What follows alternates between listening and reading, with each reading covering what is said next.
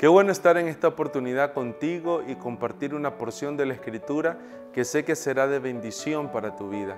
El Salmo 33 es un salmo extraordinario que habla acerca de la importancia de alegrarnos en el Señor, de alabar al Señor y de poder reconocer cada uno de sus atributos, un Dios fiel, un Dios íntegro, un Dios justo. Pero en el versículo 12 de este salmo hay una palabra poderosa, una promesa poderosa para tu vida y para mi vida que quiero compartir hoy. Y dice así, bienaventurada la nación cuyo Dios es Jehová, el pueblo que Él escogió como heredad para sí.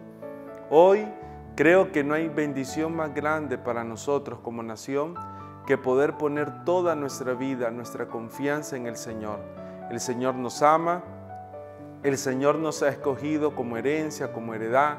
El Señor anhela que Él pueda ser el centro de nuestra nación, de nuestro país.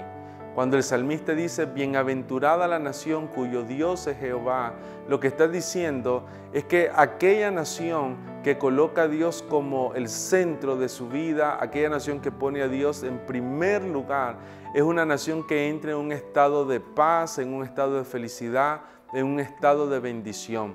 Es una nación que está bajo la cobertura, la protección, la seguridad de Dios. Pero la pregunta en este tiempo sería, ¿qué significa que Dios sea el Dios de nuestra nación? ¿Qué significa para mi vida, para mi familia y para Nicaragua que Dios sea el centro?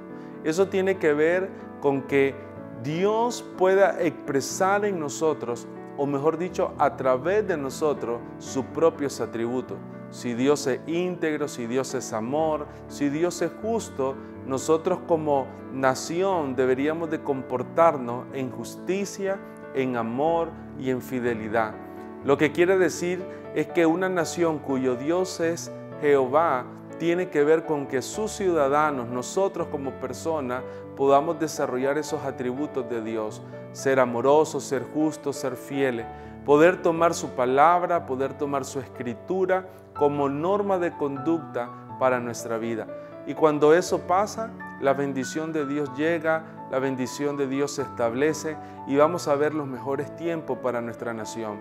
Algo que me gusta mucho de este salmo es que en el versículo 12 habla el salmista que no fuimos nosotros los que escogimos a Dios, fue Él el que nos escogió como heredad. Esa palabra heredad quiere decir su propiedad. Le pertenecemos a Dios. Somos hechos hijos de Dios por Cristo. Somos adquiridos por Dios por medio de la sangre del Cordero, trasladándonos de un mundo de tinieblas a un mundo de luz. Eso es algo extraordinario, porque hoy en tiempos donde el, sistema del mundo eh, es complicado, es difícil, es poderoso saber que toda nuestra vida está bajo la protección de Dios, bajo la cobertura de Dios, bajo ese estado de ser bienaventurado. Recuerda, la palabra bienaventurado quiere decir un estado de bienestar, de felicidad. Tal vez en este tiempo pudieras estarte preguntando, ¿cómo puedo alcanzar ese estado de bendición? Necesitas poner a Dios como el Dios de tu vida, como el Dios de tu casa, como el Dios de tu nación.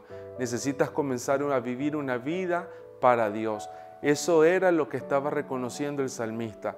Vale la pena adorar a Dios, vale la pena alabar a Dios, vale la pena clamar a Dios, vale la pena interceder a Dios, porque cuando eso pasa y se refleja en nuestra vida diaria, Dios será el Dios de tu vida y tu bendición estará para ti.